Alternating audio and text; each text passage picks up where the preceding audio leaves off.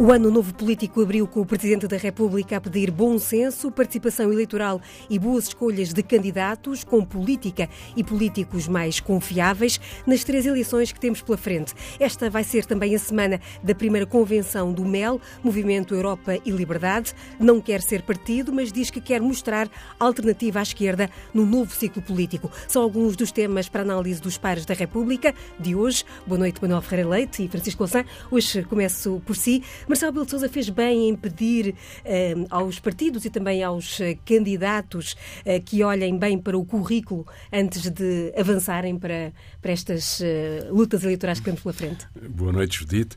Boa noite, Manuela. Eu, eu creio que o papel das mensagens de fim do ano ou do Natal, do Primeiro-Ministro, do Presidente da República, que são que acontecem todos os anos, tem sido razoavelmente exagerado. São mensagens de simpatia, não são discursos de fundo e não se lhes deve pedir uma espécie de significado cabalístico para ler nas entranhas das aves sacrificadas eh, o futuro do país. Eh, tem algum tem conteúdo político, com certeza. Lembras que o ano passado o Primeiro-Ministro anunciou que 2018 seria o ano da grande atenção ao trabalho e à qualidade do trabalho. Fiano eh, eh, alertar para a urgência e importância da das eleições e da votação democrática. E creio que tem razão. Creio que fez bem.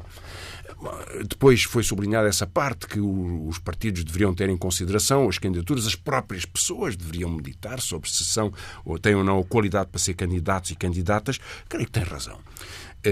É claro que um debate sobre o sistema político, o vigor da democracia, o combate aos populismos ultrapassa muito as regras para a escolha definidas nos partidos ou pelas próprias pessoas, é muito mais vasto, mas é uma boa, uma boa chamada de atenção. Num discurso, como lhe digo, não tem a importância que tem o discurso do 25 de Abril do Presidente na Assembleia da República, ou do 5 de Outubro, ou outras tomadas de posição que ele vai, que ele vai manifestando porque creio que é um momento em que a atenção das pessoas está mais, mais focada eh, no, no, país, na família, enfim, nas festas, na, na, eh, no terminar de um, de um, ciclo e no começo do outro, e creio que é preciso acarinhar esses momentos com simpatia. Acaba por ser um ritual que se criou um pouco ouvir esta Sim. Natal do Primeiro-Ministro. Sim, a política tem muitos rituais, com certeza, alguns com grande significado institucional, e este tem um significado mais comunicacional num momento especial que não é um momento de grande grande agenda política. Portanto, não creio que se deva pedir ao Primeiro-Ministro, ao Presidente ou outros. Os, os, líderes partidários fizeram todos uma mensagem de fim do ano. O Cardeal Patriarca também. Imagino que outras religiões Deve também o tenham feito. Com, com, certeza. Tudo isso, é, tudo isso é, é, natural. Mas não é o momento de anunciar eh, fortes agendas políticas, eh, que creio que até seria, seria pouco, pouco interessante que alguma pessoa fizesse eh, pouco adequado. Agora, vivemos tempos difíceis e, portanto, é preciso atenção a eles. A necessidade de combater eh, a abstenção, de dar sentido à dignidade do voto. É a minha opinião, a minha opinião conta. Isso é muito importante numa democracia. Evidentemente, temos, temos perdido muito. As eleições europeias são as primeiras, chegamos a ter quase 70% de abstenção em Portugal, não é? Um pouco mais, mais de 60%. Portanto, é, é bom essa chamada de atenção. Manuel Ferreira Leite, que eh, recados reteve desta mensagem presidencial de, de Marcelo Rebelo de Sousa? Bom, tal como já disse o Francisco Louçã, um, este tipo de mensagens realmente nunca têm uns conteúdos muito, nomeadamente, nunca são agressivos. Eh, eu direi que a intervenção do Presidente da República acho que é uh, desafiante. Uh, e é desafiante porque se dirigiu aos, aos, cidadãos com, dividido em dois grupos os políticos e os cidadãos que votam. E, portanto, escolheu esse tema e dividiu as pessoas nesse, nesses dois setores. Acho que, evidentemente, foi, eh, não disse nada, nenhuma ideia eh, especial ou inovadora, eh, mas é adequada ao momento que ele perspectiva para o ano 2019. Portanto, não foi tanto uma mensagem de paz e de solidariedade e, e de, enfim, de solidariedade, mas foi uh, uma mensagem muito virada para o ano político. Que, com três eleições? Que, não, com três eleições. Uh, e aí percebe-se quais são as suas grandes preocupações, que é de resto penso que uma preocupação que hum, qualquer pessoa que medite nesta matéria não deixa de ter. Por um lado, a abstenção, o combate à abstenção, e portanto a ideia de que cada um de nós não vale a pena queixar-se se depois não participa, isso não utiliza efetivamente a sua forma de participar numa democracia que é através de um voto. e por outro lado, uma atenção bastante hum, em que se subentende uh, alguma crítica, mas fundamentalmente uma preocupação, uh, e que é a qualidade da democracia. Não creio que ninguém crê que esteja em causa a democracia, mas a qualidade da democracia é algo que deve preocupar cada um de nós. E é, foi a pensar nessa qualidade que ele chama a atenção não só dos políticos em si, a sua, o seu perfil, a sua personalidade, como também para conteúdos. e os conteúdos, evidentemente, que a preocupação é grande quando se vê por essa Europa fora e a nível mundial uma evolução na qualidade daquilo que se chama democracia eh, que é hum, preocupante. Preocupante porque hum, todos estes, eh, estes temas que estão muito em cima da mesa eh, relativamente à, à credibilidade dos políticos é algo que é absolutamente decisivo numa democracia. Muito especialmente quando se fala, por exemplo, nos parlamentos, nos deputados, Bom, a democracia assenta exatamente porque não podemos estar todos, não pode estar vários milhões de pessoas num, num, reunidos num Parlamento, estão os seus representantes e hum, essa credibilidade tem sido muito posta em causa. Mas eu tenho muito receio que exatamente hum, nós, por um lado, em alguns casos, exageremos uh, das críticas que são feitas, por outro lado, uh, somos um bocadinho displicentes na forma da escolha dos nossos representantes. E estes dois, dois, dois aspectos conjugados podem efetivamente fazer um abalo naquilo que é a qualidade da democracia. E isso vê-se. Todos os populismos começam por aí.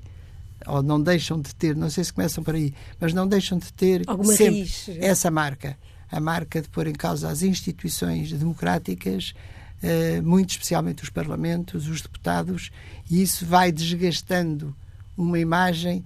Eh, não posso deixar de referir um cartaz que neste momento já existe em Lisboa, nomeadamente ao pé da minha casa, e portanto não deixo de ver todos os dias, eh, e que exatamente a crítica, a crítica, isto é, o problema do país, a mensagem Reduzida é que os deputados ainda sobram.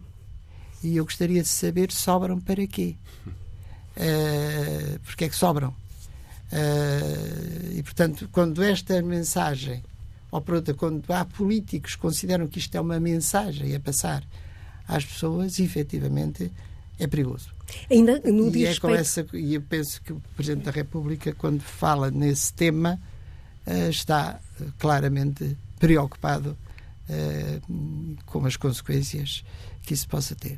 E nesse respeito da, da qualidade de, de, de, quem representa, neste caso, os deputados uh, europeus, uh, também no Parlamento Nacional, uh, e teremos também eleições na Madeira, mas isso é, é outro, outro caso, perguntava aos dois, tanto Francisco Lação como Manuel Ferreira Leite, já tiveram responsabilidades de topo no, nos partidos em que, que representam.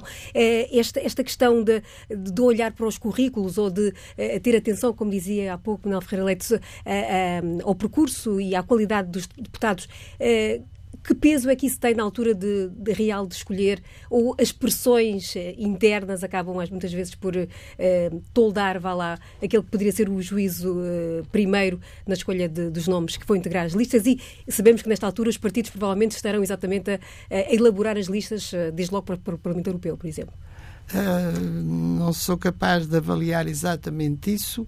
Evidentemente que há pressões mas aí tanto tem culpa quem pressiona como quem se deixa pressionar. Uh, e, portanto, uh, uh, é evidente que, que esse fenómeno existe, que é preciso tomar cuidado com ele, mas a consequência mais grave não deixa de ser efetivamente a abstenção.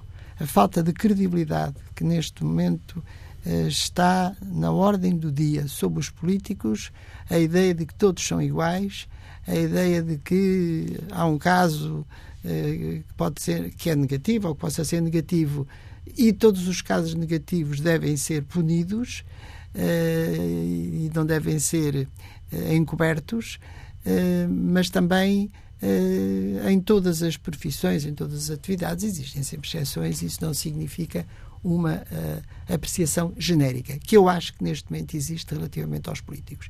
E quanto mais existir em relação aos políticos, mais difícil é melhorar a qualidade. Porque quem uh, efetivamente tem os seus princípios, as suas, uh,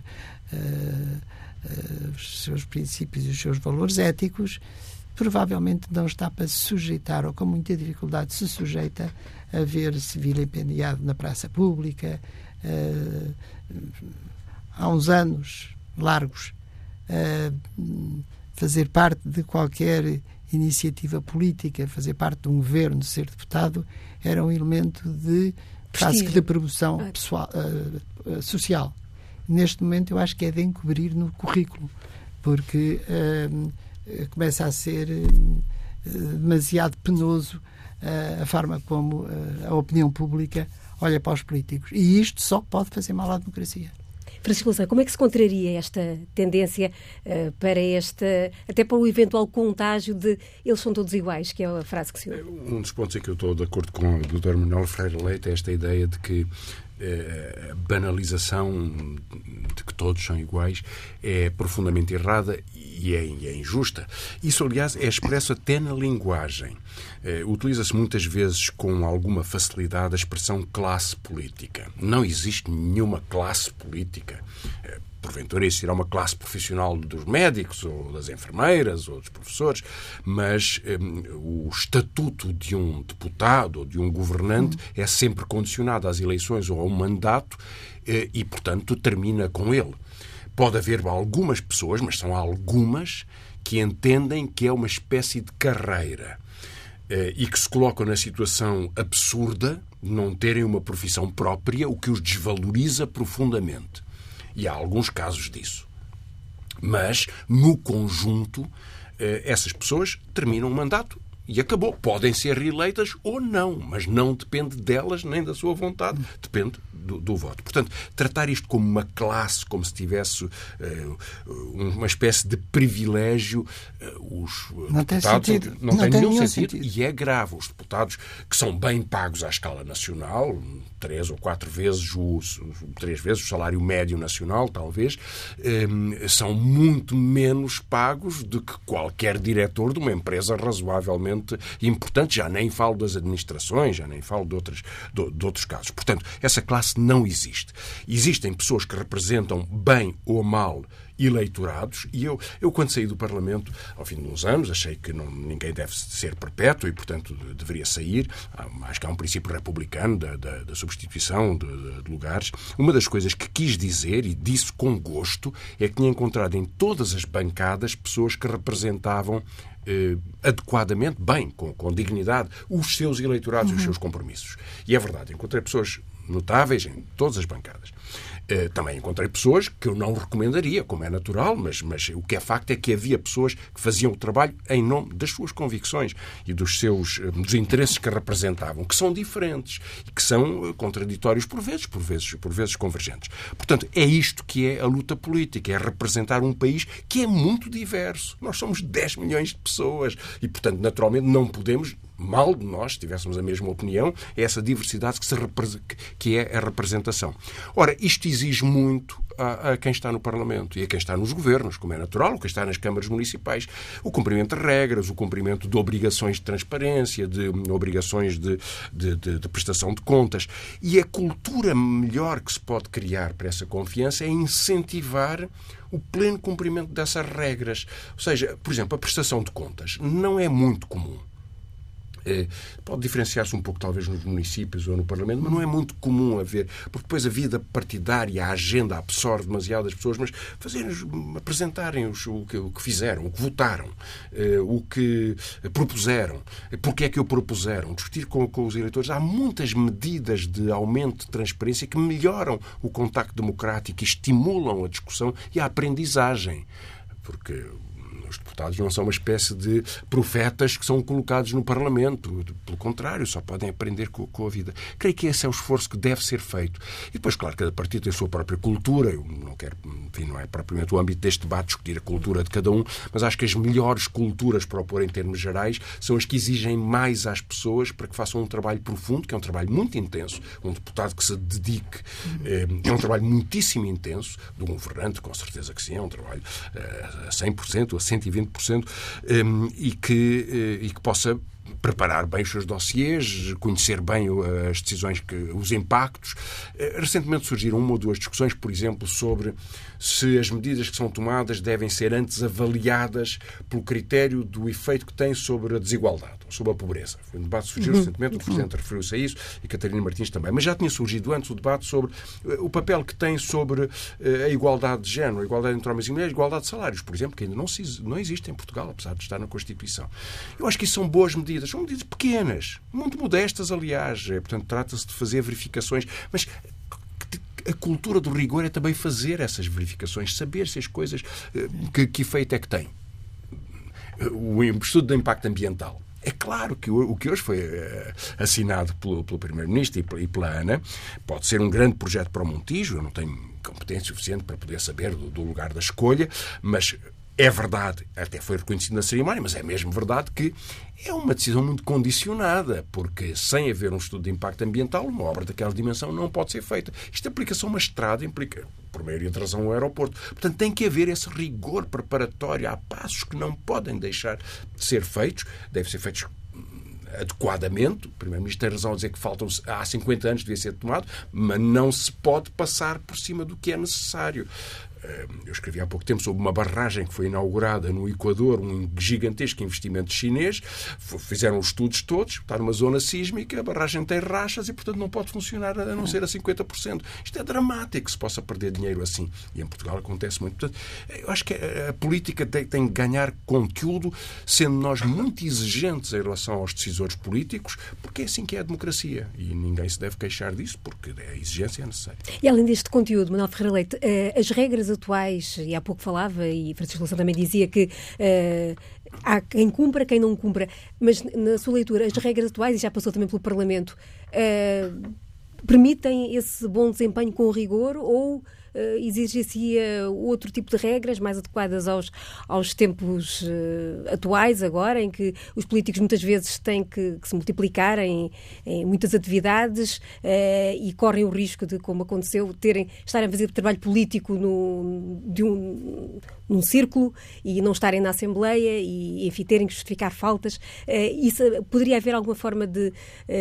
e, do fundo, acabam por depois de dar aquela ideia de que eles não estão, não cumprem. É, há mudanças a fazer há algumas aí? Ideias, há algumas ideias eh, em relação ao Parlamento que são bastante antiquadas.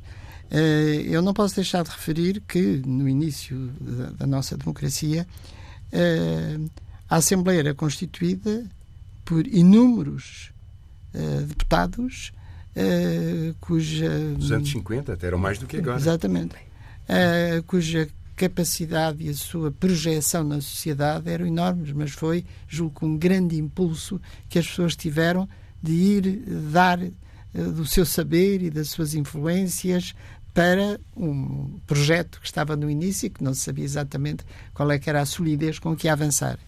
E nós tivemos pessoas, não vale a pena dizer os nomes, a começar pelo atual Presidente da República, até muitos outros nomes tiveram enorme projeção e que deram do seu tempo, do seu, da sua colaboração para, uh, direi que a sociedade civil se uniu muito para uh, trabalhar nesse grande projeto que era uh, a estabilização da situação que na altura era muito ainda controversa. isso agora é impossível. Portanto, não estou a ver, praticamente eu olho para os deputados que estão na Assembleia e não vejo lá muitos que sejam tenham tomado a decisão de dar um pouco do seu tempo agora para irem trabalhar. E para isso, eu acho que contribui muito a ideia das incompatibilidades. A incompatibilidade, evidentemente, que é algo uh, que é absolutamente essencial, que as pessoas não vão para lá para defender os seus interesses ou entrar em, em, em, claro. em, em conluios para retirar daí quaisquer tipo de benefícios. Mas não exageremos Quer dizer, há aqui um exagero enorme que leva a que aquelas pessoas que têm a sua vida firmada na sociedade civil não lhes atravesse o espírito uh, ir dar uma contribuição dessas em termos de Tem mais a perder do que a ganhar parlamento. Nesse, nesse aspecto. Uh, só tem a perder, quer dizer, então não tem nada a ganhar. Um, isso uh, é um aspecto que é, do meu ponto de vista, muito preocupante. Portanto, eh, eh, a questão das presenças. Evidentemente que as presenças, eh, estar presente ou não estar presente, dizer que esteve presente e não esteve, com certeza que isso é criticável, está fora de causa. mas também é verdade que o Parlamento, o Parlamento inglês não tem lugares para todos os deputados. Quando eles, quando eles estão muito interessados no tema, ficam de pé. O que significa que não é suposto que um deputado que a única coisa de que sabe é política de saúde, porque é médico, eh, tenha que estar a assistir a uma discussão sobre ambiente sobre o qual ele se calhar não percebe nada. Só estar presente, só estar presente, significa que há ali um deputado que está a fazer palavras cruzadas ou a ler um livro qualquer que ainda não tinha lido. Portanto, eh, é algo que me ultrapassa um pouco que a presença física do deputado no Parlamento tenha um significado uh, tão negativo quanto aquilo que, que, que, eu acho que devia ter. Uh, portanto, um, há um conjunto de aspectos que deviam ser afinados num sentido mais uh, positivo e outros que não, que não se devia dar tanta importância porque ela não tem o significado que eh, muitas vezes eh, se lhes dá. Portanto, não sou capaz neste momento de, de desfilar aqui um conjunto de ideias uh, arrumadas uh, sobre quais são os aspectos que deviam ser uh, beneficiados. Posso convictamente dizer que estou perfeitamente de acordo que não existe nenhuma classe política, existem pessoas que se dedicam a dar um contributo ao seu país ou num governo, ou numa, ou numa Assembleia Municipal, seja onde for. Uh, mas não existe a classe política daqueles indivíduos que não sabem fazer mais nada a não ser política. E quando nós caminhamos para esta visão das incompatibilidades, tudo e mais alguma coisa, estamos efetivamente a criar uma classe política, mas é uma classe política no sentido negativo. Faz política porque não consegue fazer mais nada. E isso só pode piorar a democracia.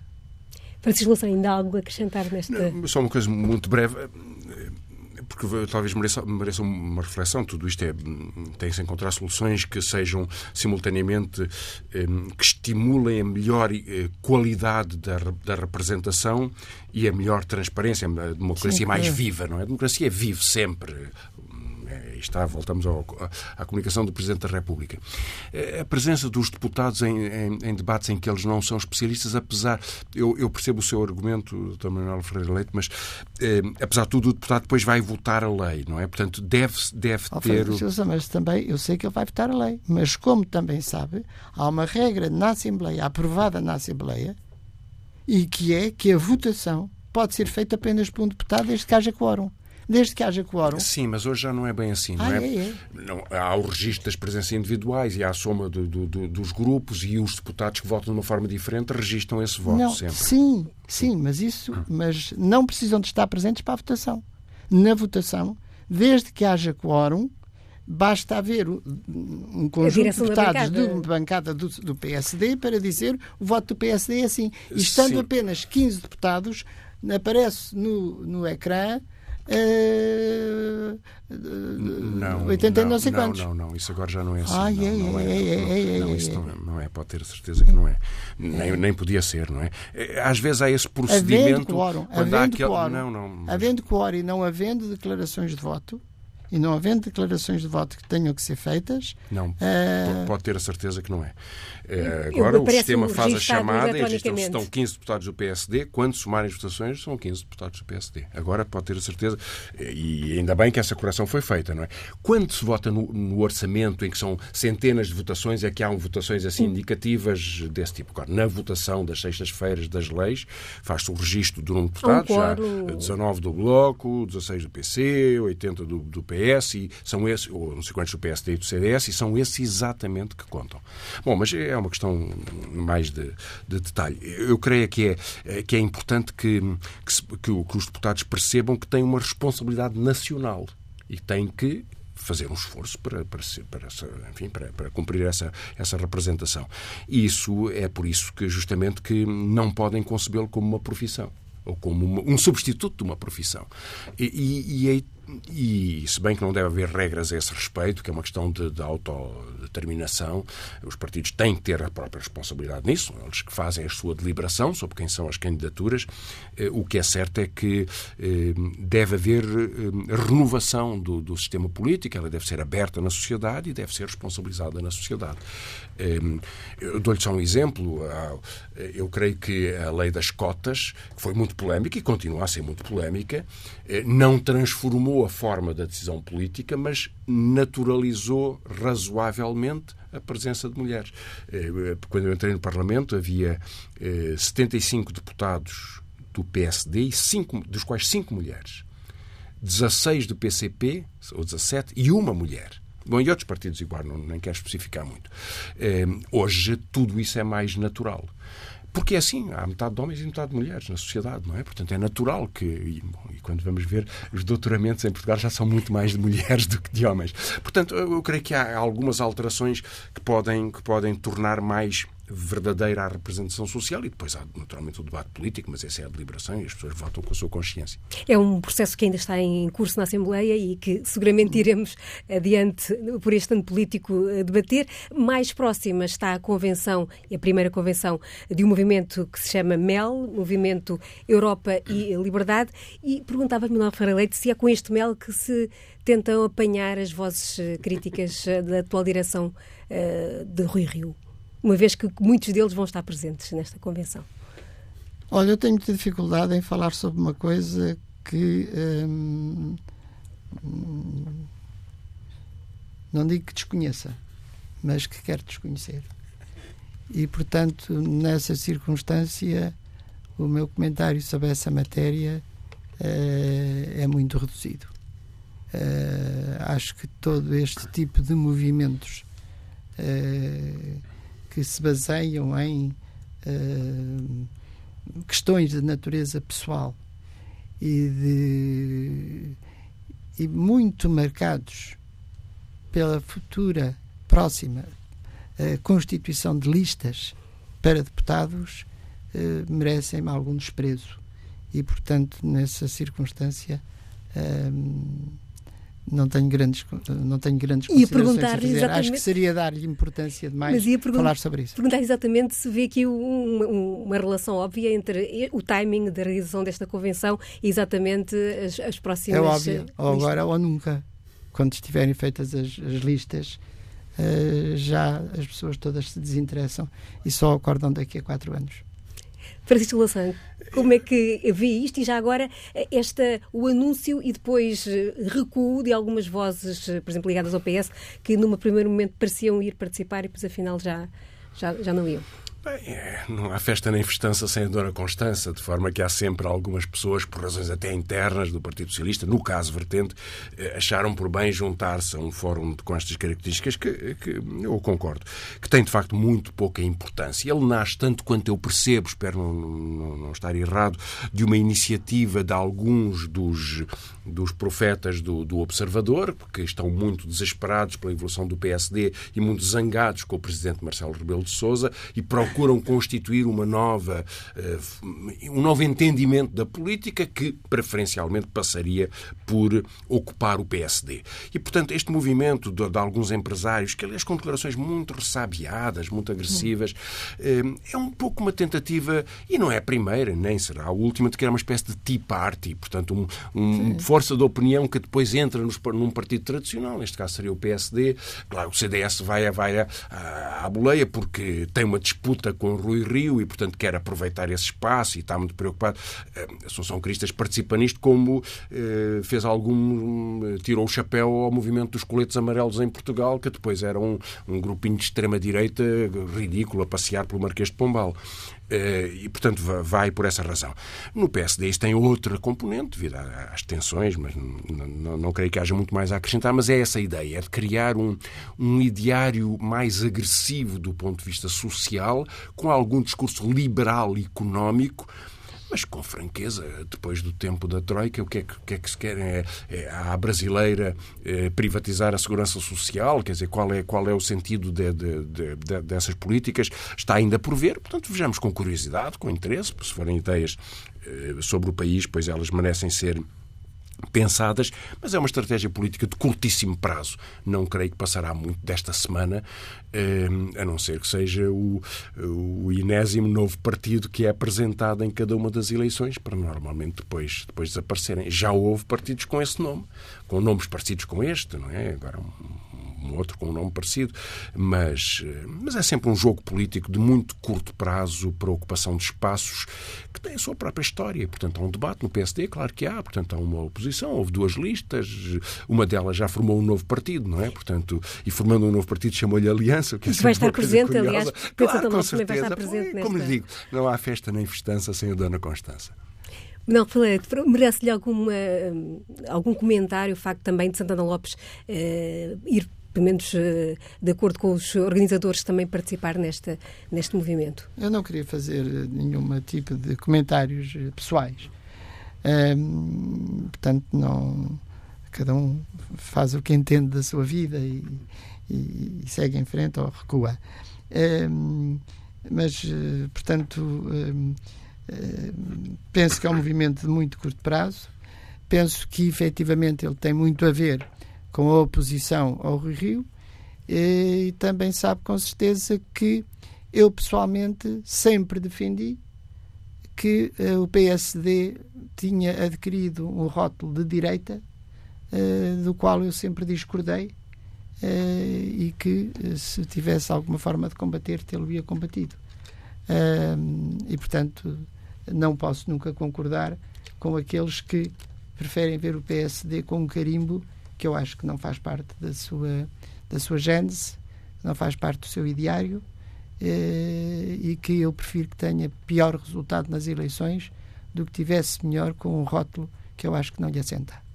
Aliás, se bem me recordo, quando a doutora Ferreira Leite concorreu à liderança do PSD, na altura ganhou, dizia que o combate é entre a social-democracia, o populismo e, na altura, e, e, o, o, o, o, liberal. Né? O liberal exatamente e penso que não me enganei muito na altura.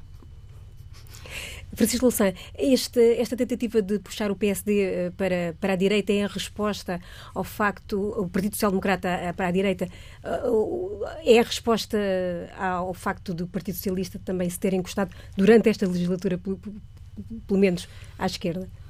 Bem, todo o sistema político se move em consonância, não é? É verdade que o Partido Socialista ocupou mais o espaço do centro, ganhou uma parte importante da votação da direita, se as sondagens forem verdadeiras, ehm, e é por isso que nós vemos António Saraiva, o presidente da CIP, fazer aquela declaração que o que ele quer é que o Partido Socialista tenha maioria absoluta, e creio que já alguns comentadores de direita também abundaram no mesmo sentido.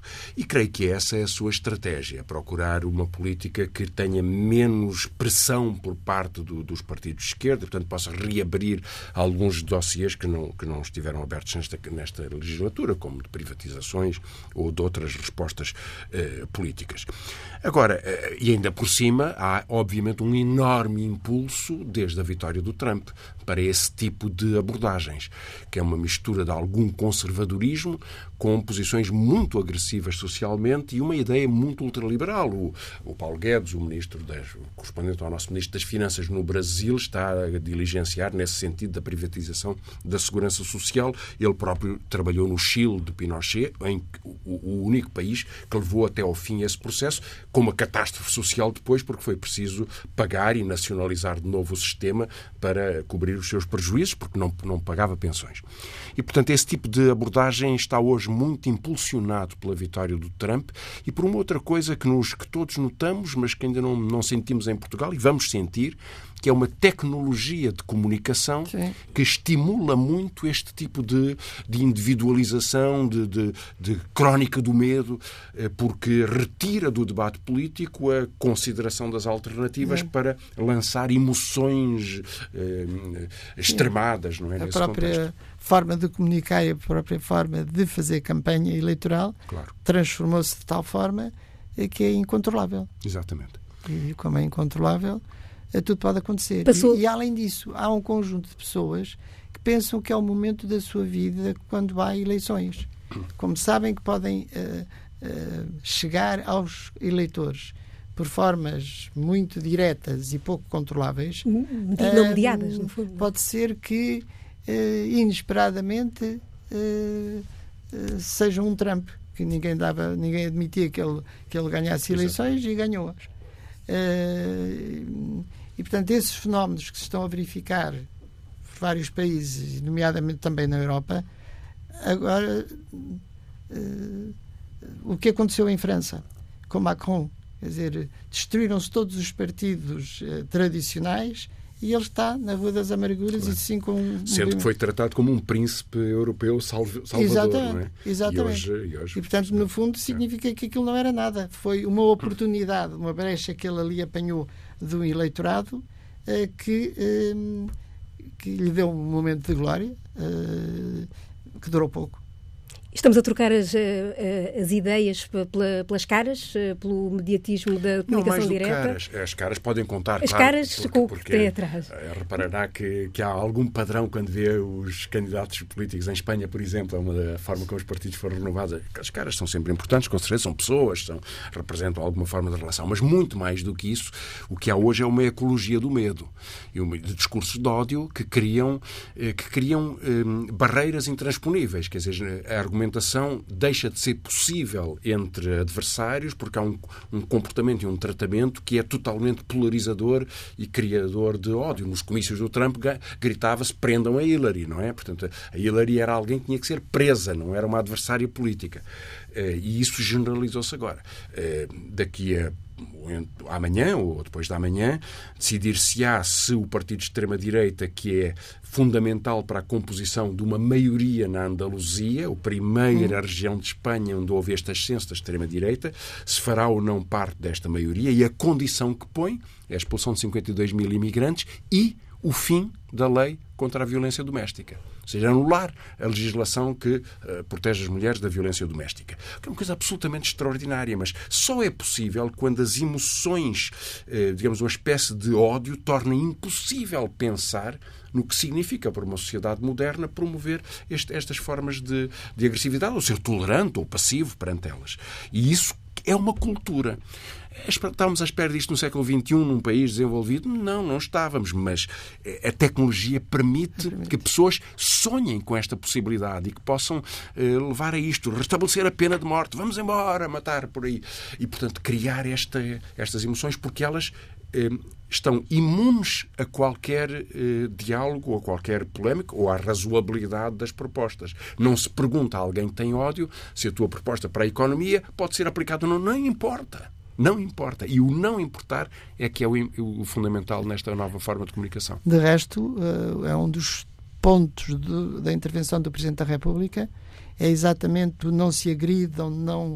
Uh, não criem feridas que não depois criem não feridas que depois não Portanto, apela a um debate de ideias, uh, de propostas, mas não uh, algo que é. Fraturas que, profundas. Uh, sim, e que é irracional. Quer dizer, não, não tem o mínimo de racionalidade, nem de base científica, nem claro. de base. Ou são promessas contra... salvíficas, não é? Sim, Quer dizer, profetas tem... que aparecem, coisas delirantes que acontecem quando está E, portanto, nós, com a nossa capacidade que temos de imitação, uh, começar pelos coletes amarelos, Uh, temos capacidade de, de, imitação, mas muito pouca capacidade de efetivamente mobilização. E, portanto, eu tenho a esperança uh, que a capacidade de mobilização para este tipo de movimentos e de atitudes uh, fique um bocadinho ao nosso nível e não passe de meia dúzia de profetas que querem alterar aquilo que é uma convivência saudável e democrática. É porque eu acho que isto é um tipo de coisas que efetivamente porá em causa a democracia, não tenho dúvidas acerca disso. São os votos de Manuela Ferreira Leite, Francisco Lassan. Eh, agradeço aos dois terem participado nesta primeira edição do Pares da República de 2019. Pares da República que pode voltar a ouvir em tsf.pt e em podcast.